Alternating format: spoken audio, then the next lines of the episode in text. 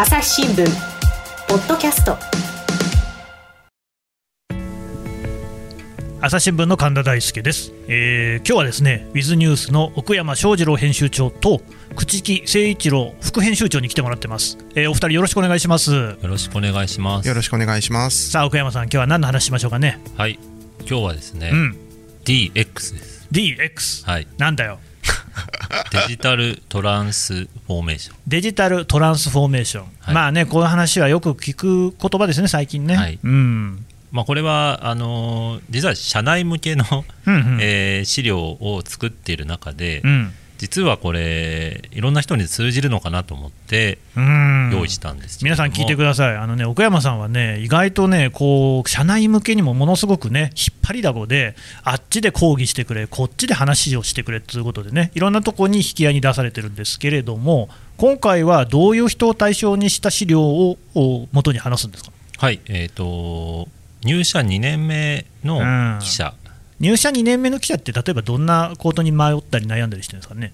まあ1年目はうん、社会人も1年目ということで、そうですね、普通はね、まあ多分人によりますけど、うんよくわかんないままがむしゃらにね。こういうもんか働くということは、っていうので過ごしたのかなという、まあ、自分を振り返るとそうかなっていう、うん。気がしてね。うん。で2年目ぐらいから、まあ、うん。後輩もできると。できますよ。いうところで、うん。かつ、まあ、今の時代だとうんうん。こうデジタルっていう新しい世界と、うん。えー現場でまだあの大事にしている紙、っていう時ね。うん。まあ、これが2つ同居していることに対して、それぞれの考え方が出てくる、まあ、これは普通の会社でも多分仕事としてですね、うん。えー未来のこう新しい話と、はいはい。えー今まで大事にしてきた話。うん。これをどう整合性とって次につなげるかっていうところが、うん、まあ、芽生え始める。これね、1年目っていうのはもう仕事を覚えることで精一杯なんですけれども、まあ一通り仕事ができるようになって、2年目ってことになると、人によっては取材キャップを任されることもありますから、要はどういうふうに仕事をしていくのかっていうのを自分の頭で考える段階に入ってくるっていうことですね。そうですね、うんうんうんうんなのでそこで言うと、まあ、我々の場合は情報をどう届けるかというん。うところになるので、うんもうどうやって届いてるのか本当に届いているのか、うんみたいなところはよく聞くんですようね。ん。でその2年目の,、ね、あの記者たちに検証するときっていうのは、岡山さんはどういう話をするんですか？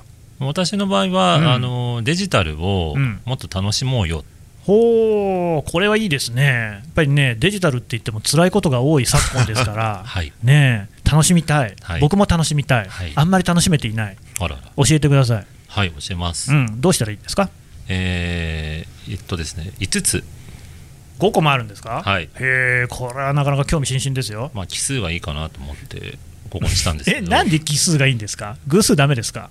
なんか偶数もやっとするじゃないですかえ？その奥山さん独特のセンスっていう感じしますけど、僕は偶数の方が好きですよ。五箇条です。あーでもビジネスス書っぽい。あビジネス書、はい。最近と本当にプレゼンする人って大体ね、なんか3つにまとめますみたいなこと言いますよね。そういうあれではない。うん僕、大嫌いなんですけど、あのあすいません、何でしたっけ？5つにまとめあそうですか、はい。き奇数いいな、はい、はい。で、えー第1条、第1条、はい、なんか憲法みたいになってきたな、はい、何ですか、連絡くれる人、連絡くれる人、はい、デジタルと何か関係あるんですか？これはあの、まあ、今回の話で言うと、うんうん。デジタルイコール多分新規事業みたいな風に解釈してもらってもいいと思うんですけどなるほどね、はい、でまあ我々新聞社にとっては、うん。まあ、デジタルっていうのが新規事業になるかなとそうですね、そう言われてます、はい、まあ、連絡くれるっていうのは、えーままずこう自分でアクションを起こすっていうことかなと思って。うん、これ大事、うん。でよりまあ裏側というか、うん。掘り下げると、うん。こうあんまりこう全体が変わるのはうん、待たなくてもいいみたいな、待たなくてもいい、はい。ほうほう、まあ、特に古くて大きい会社の場合うん、朝日新聞のことですね、うん。新しいことをしようとすると、はい。まあ、組織を作ったりとか、うん。まあ、決まりを作ったりとかっていうのを丁寧にうん、やりがちなんですけど、朝日新聞のことですね、うん。えーそれが決まった後にはもう、うん、そのサービス、ん。誰も使ってないみたいな。朝日新聞のことですね、だからまあまああるわけですね。ああるかもしれない、僕は言ってない、うん、これ誰も認めないまま話が進んでいくんですか？いいからいいから、それで何ですか、話を続けてください。なので、はいはい。こう待ってるぐらいだったら、うん。もう自分でやっちゃおうよと。なるほど、それは大事なことですよね。うん。でまあ一人でやれるんだったら一人でやってもいいですけど、うん。まあ、連絡をくれたり仲間を作ったり、うん。まあ、それを通しやすくするとも言えますけども、うんうん。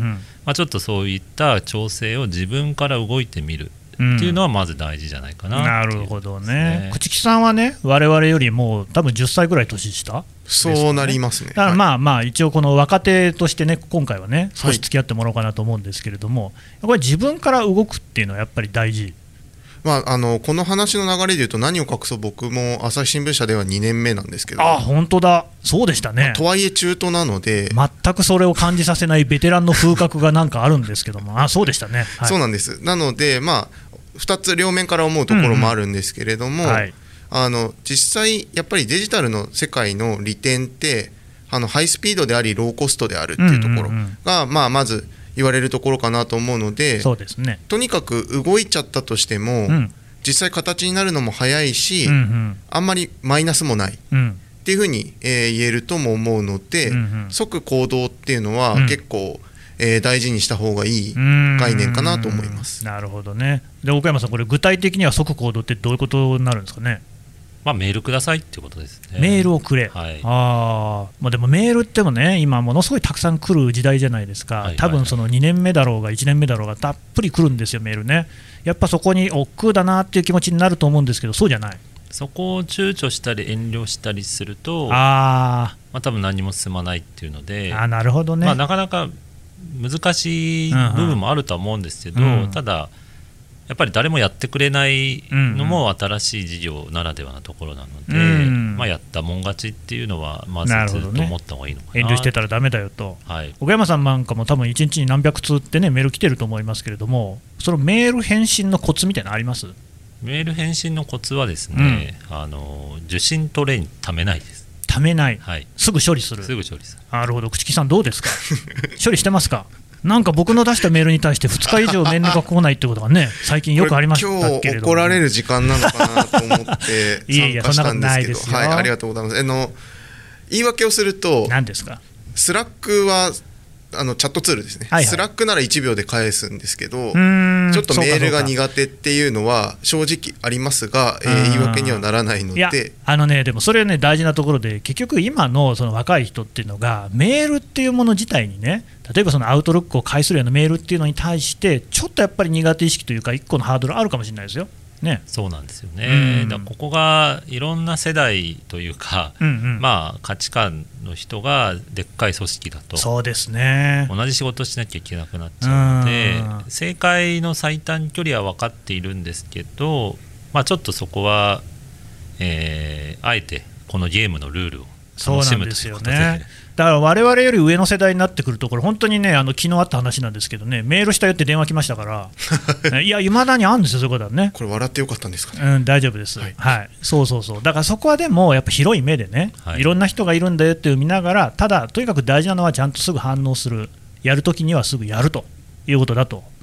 まあ、それはもうそのまま、ま、あの第2条の話ですよね。えもう言っちゃった、はい。ごめんなさいね、何でした、第2条。メールのレスが早い人、ああ、さ先行っちゃったね、ああ、そうですか。まあ、でもこれもあの別にメールのレスってのは単なる例えであってはいはいはいはい。レスが早いっていうのはどういうことかっていうと、うん。まあ、ちょっと隣にレスが遅いと告白した人がいるので 言いにくいいまんですけど。すね、いるみたいですよ。うん。メールのね。メールのね、アウトルックのメールの。はああ、他のは早いよと。はい。はい。でこれは多分仕事量の管理ができるかどうか これ今日なんかもう、い怒られる時間。じゃないです苦か笑い、また苦笑いみたいな感じになってさっますけど、ね、きまで笑うの我慢してたんですけど。うん、仕事の管理、これはすごく大事ですよ。でこれをもっと掘り下げるとですね何ですか？こうデジタルだったうんり新規事業っていうのうんは、うん。まあ、文字通りもともとない仕事なわけでそうですね。まあ、いわゆるオンする仕事とか言われますけど、うんうん。まあ、ある程度こう既存の仕事に追加しなきゃいけないわけですよね。そうですね。でそうすると、まあ、あの普段通りではいかないうん、シチュエーションになってくるので、あるでしょなので、まあ、あの体調管理のような形うんで仕事の管理もう。ちょっと中長期な部分をうん自分の中で作らないと、うんまあ、パンクしたり、なるほどね。フリーズしたりだからなんか上司が自分のことを切り盛りしてくれるってんじゃなくて、まあ、自分の仕事は自分でマネジメントするんだと。そうですね、まあなんかね、大変な世の中になってきたなって感じもしますけれども、朽木さん、やってますか？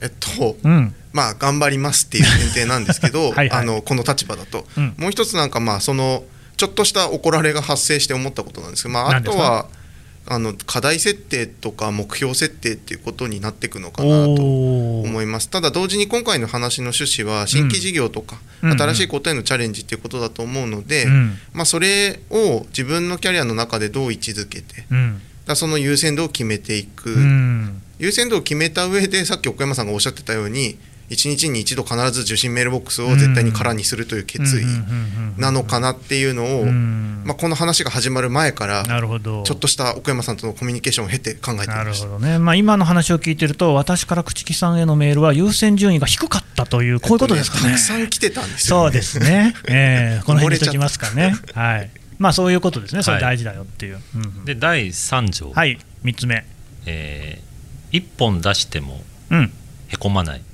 あ、それは記事のことですか、そうですね。これはまあさっきあの口木さんの方から、うん。ローコストっていうところもありましたけど、まあ、大体記事で言うと、まあ、ビューっていうのがすごく分かりやすく数字で出ちゃうので、はいはい。1本出してこうあんまり読まれなかったと。うん、なるとどうせへこむわけですよね。そうですね、そうすると自分はデジタルに向いてないとうん、思いがちなんですけど、はいはい、これはもうあの当たり前なので、うんうんうんうん。こう1本だけで判断するっていうのは非常にもったいないというのでまあ、PDCA とかって言いますけども言いますね、まあ、ちょっとこうそれをしなくていいっていうことが分かったと。しなくていい、ああ、いうぐらいな発見できたと。いうふうに失敗ではないと、なるほどね、この記事はまあ失敗じゃなくて、こういうのはまああんま受けなかったけれども、じゃあ、まあこういうんじゃなくて別のやつやっていこうっていうことで、PDCA すを回していく回していくっていう、ね、プラン、ドゥ、チェック、アクションでしたっけ？ですね。いやー、俺もこういうこと言えるようになってきたな、うん、そうですよね。えーどうですか、朽木さん、この辺の話っていうのは？えっと、もう本当におっしゃる通りだと思うんですよね、ただ同時に、えっと、一回出して滑っても、うん。その記事を、まあ、一部の人が読んでくれてて、うんうんうんうん。それがきっかけで次の取材につながったりみたいなのは本当になるほどね。よくあるので、うん。そうすると多分相対として記事を出し続けるっていうことが大事なのかなっていうのが1点と、うん。もう1点よく思うのは、うん。うん、と執着すること自体はうん。決して悪いことではないなとも思っていて何としてもこの記事をうん。もっと読まれたいと思うことによ。ってうん。例えば SNS でこうシェアしてみようとうかん。ちょっとこの人に絡みに行ってみようとか。まああんまりこう時と場所を選ばなきゃいけないですけど、うん。そのまあどういこっから先どう流通させていこうみたいなことを必死で考える景気にはなるので、うん。読まれる読まれないって一旦はこうそのそれぞれのプラットフォーム、うん。その記事の配信場所でどう読まれるかということだと思うのでそうですね。第1陣が終わった後に第2陣第3陣っていう戦略を考えることは大事かなとも思います。うんうんうんうんこれはね、だからね、私もね、身の回りでね、よく感じるんですけど、まあ、朝日新聞、記者2000人いますよ。で、やっぱりね、やっぱり乗らないっていうふうにね、嘆く記者が多いんですけれども、他方ね、いや、それは事実そうなんだけれども、載せる努力とか、あるいは新聞の紙面に載らないなら、じゃあどこに出す、ね、ツイートしてもいいし、ウィズニュースに出してもいいし、もういろんなこう可能性があるのに、あなたちゃんとやってますかっていうのもね、まあ、思ってしまうところはありますからね。であと、だからまあそういうの、今ね、記事1本でね、あのまあ当たり外れありますから、その気にしないっていうのはね、これはあの普通の企業に勤めてる方だと、例えば企画ね、1本がダメだったとしても、そこで諦めない、あるいはダメだったものでも、あちょっと見どころあんなっていうふうに見てる人がいるかもしれないと、うん。そんなところですからね。あの人はあの分野に強いよねってうんうんいう少なくともそのブランディングの一つにはなると思うので、うん。やり続けるっていうところは大事かなという気がします。ね朝日新聞。ポッドキャスト。我が家の朝は質問から始まる。古代メキシコでのカカオ豆の使い道は？なんだろう。身の回りのことや広い世界のことまでいろんな質問が毎朝君のもとへお金だって。毎朝のワクワクが未来を開く。朝日新聞。はい、じゃあ4つ目いきましょうか。はい4つ目はですね、何ですか？あのジャンルにこだわりがある人。ジャンルにこだわり、はい。ほうほうほう。どういうことですか？これちょっと、まあ、メディア寄りの表現ですけど、うん。その専門性がある。もっと言うと、ね。自分にしかできないことがある、はいはいはいはい。替えが利かない。会話聞かない。みたいなのが大事かなと。うんうんうんでこれはまあ普通の会社で言うとあのジェネラリストスペシャリストみたいな分け方があると思うんですけうんど、はいはい。まあ、大きな組織って、まあ、人事異動とかがあってありますよ。いろんな部署を経験してうん。ステップアップしていくと、そうですね。なので、えー何でもできる人が、うんうん。まあ、優秀とうん。いうふうにされていたそうです。言われがち。うんまああのアメリカだけじゃないですけども、あのジョブ型採用みたいなのが、おこーう広まっている中で言えば、スペシャリストっうん。ていう方が、うん。まあ、新しい分野にはうん。こう強くなるんじゃないかうとん。言われているので、うん。まあ、とはいえ、あの大きい会社はうん。すぐにはそういった雇用形態はうん。変えにくいっていうところがあるので、うん。まあ、個人レベルでは自分の中でこれだけは自分にしかないものは何かとうんいうのをちょっと再確認できる人はこれデジタル楽これでしめるもね、そのすすごいですね、素直に考えると、例えば資格を持ってるとか、そういうことを思うんですけれども、はい。なんかなかなかこう、ね、難しいじゃないですか、はい、こうなんかやりやすいそういうやり方みたいなのあります、これはですね、うん、第一人者じゃなくていいって思えばいいん第一人者じゃなくていい、だ、はい、おーいいんですか、例えばスポーツであれば、こうプロはいはい。になっちゃったら、うん。それはもうプロじゃん。それはプロ、まあそれ、それはそうですよ、うん、はでも大学、まあ、うん高校でもいいですね、いはい、で甲子園とか野球だったら出てなくてもいいと、うん、まあそれはね、限られた人ですからね、でも高校3年間、まあ、あるいは中学校からうん。ずっと野球やってた、うん、この経験っていうのは、やっぱ全然違うはずですよ、おーやっぱ違いますか。うん。でそれを、まあ、もう大学で辞めちゃったからって言って封印しちゃうのは、あすごくもったいなくて。ー、なるほどね、でこれ、隣にいる串木さん、はい、この人も経歴的にはちょっと変わった人で、まあそうですよね。え、何でしたっけ？僕はあの一応医学部医学科というお医者さんになるためのうん。大学を出てうん。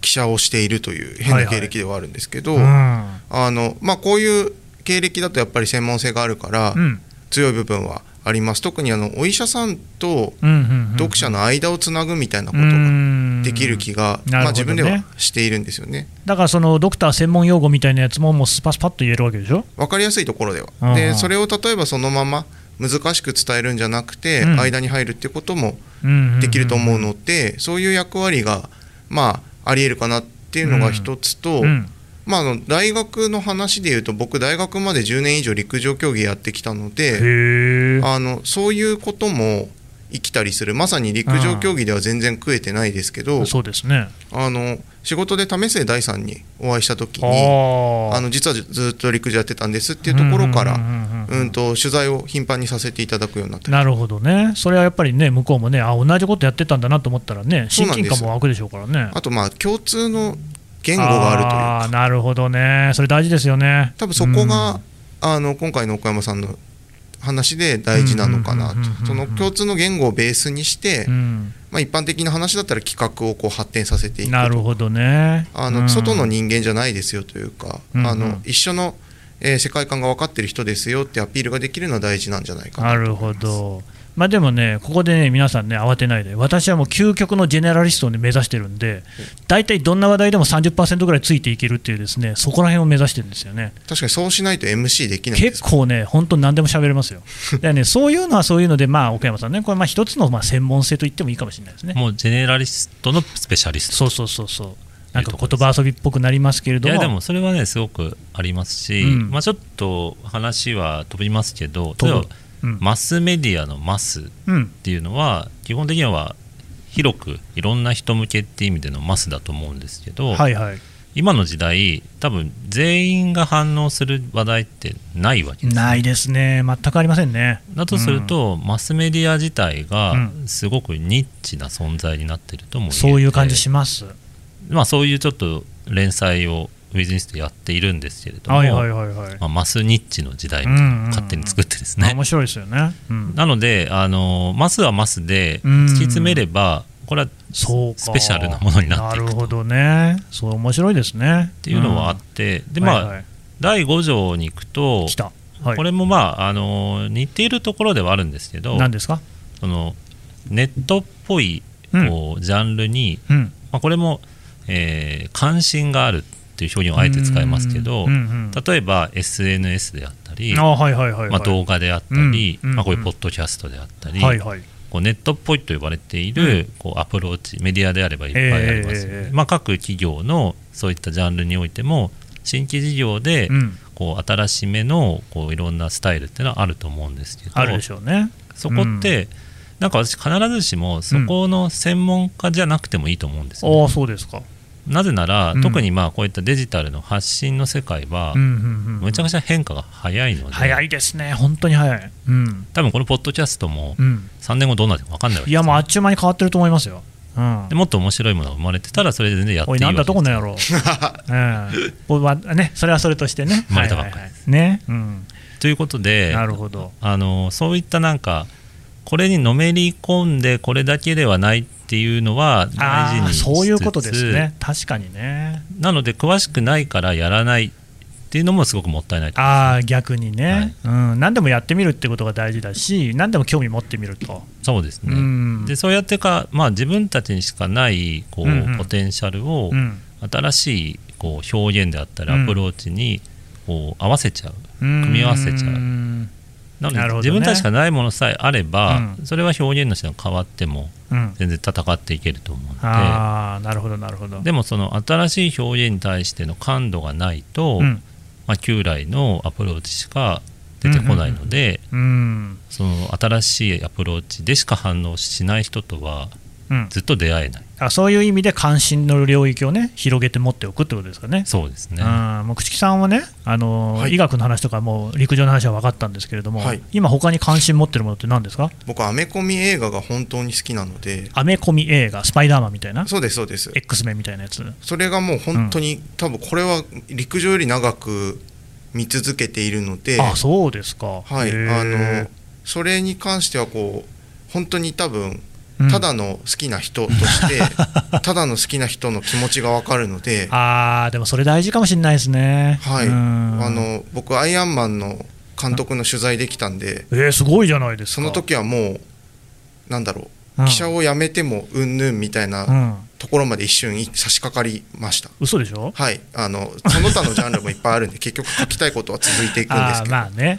あーでもそれは嬉しいですね。でやっぱりでもそれは朽木さんが自分の中にそういう思いを持ってたからそれが成就したっていうことはあるでしょうからね。そうですね。なので、うん。なんかこう幅広く興味関心持っておくみたいなことうんは何にするにしてもうん記者だけじゃなくてうん企画とかっていうのも結局はどこかに関心があることを捉えてうん。形にするってうん。いう受け入れられるような形にするっていうことだと思うのでうん。なんかそういうふうに、うん、とやっぱり広くオープンマインドで興味関心持っていくってことが大事なの。これね、私がね、一番好きな例はね、これ、我々のね、あのまあ、仲間といいますか、一緒によく仕事をする、ポッドキャストにも出てもらったことあるんですけど、水野あずささんという人いてね、で彼女が、まあ、あの科学医療部の記者だったりしたこともあって、まあ、今はまた別の仕事をしてますが、ね、ずっと実は漫画の編集者になりたかったわけですよ。だから、まあ、朝日新聞社っていうのは入る種の、ね、会社としてはあんまりこう適してないんだけれども、ただ、まあ新聞記者としての適性がそっちに勝ったってことなのか、来た、ただ、そのウィズニュースでこう原稿、記事を書いていく中で、なんと漫画の編集者になったんですよね。そうなんですうん、何でしたっけ、あれは。夜回り猫。ねえ、あの有名な、もう結構ね、なんかあの賞なんかも取って、はすごくこう人気のある漫画ですよ。あれはもう水野さんがその発掘してきたみたいなところあるわけですよね。そうですうね、ん。まあ割となので新聞社だけを持っても、うんうん。こう結構記者で入った人間うがん。今編集者やったりとか、うん。もうプロデューサーみたいなことやってたまあ、大体私もそうですよね、こんなマイクの前で喋ることになると思わなかったですよ。うん、でそ何こをまあ躊躇してたら、まあ、もったいないのかそうですね。なっていうまあ、だって僕もそのなんかいろいろそういうねオファーみたいなのあった時に断ることだってできたとは思うんですけれども、まあ生来のラジオ好きみたいなとこあって やっちゃったみたいなとこありますからね、うん、そういうのは大事ですね。その辺はなので突き詰めるとやっぱりなんか新しいことをちょっと面白がるみたいな部分があると、まあ、やんなきゃいけないっていう仕事の面はどうしても出てきちゃうかもしれないんですけど、まあ、新しいこう人に出会えるお客さうん。ん、ユーザーに出会えるっていう解釈を大事にするとなんとかなるのかなって気がします。だ私ね、今ね、その今、デジタルを楽しむ人のね、5か条ってことで聞いてきましたけれども、でデジタルトランスフォーメーションっていうのにね、そういう人はこう、ね、楽しめるし、即していける、結局でもこれって人生楽しんでる人じゃないですか。まさに。ね、そうですね。うまい結論でしょ、はい。だいぶ MC としての、ね、腕も上がってきたんじゃないかなっていうことで、でも僕、全然本当、MC とかやってまだ半年とかですから、そういうことっていうのは、いろんなところに機会が転がってるんでね、関心持って皆さん、ぜひやってくださいっていうことですね。はい、どうもありがとうございました。朝日新聞ポッドキャストこの番組へのご意見、ご感想をメールで募集しています。ポッドキャストアット朝日ドットコム p o d c a s t アットマーク朝日ドットコムまでメールでお寄せください。ツイッターでも番組情報を随時紹介しています。アットマーク朝日ポッドキャスト朝日新聞ポッドキャストで検索してみてください。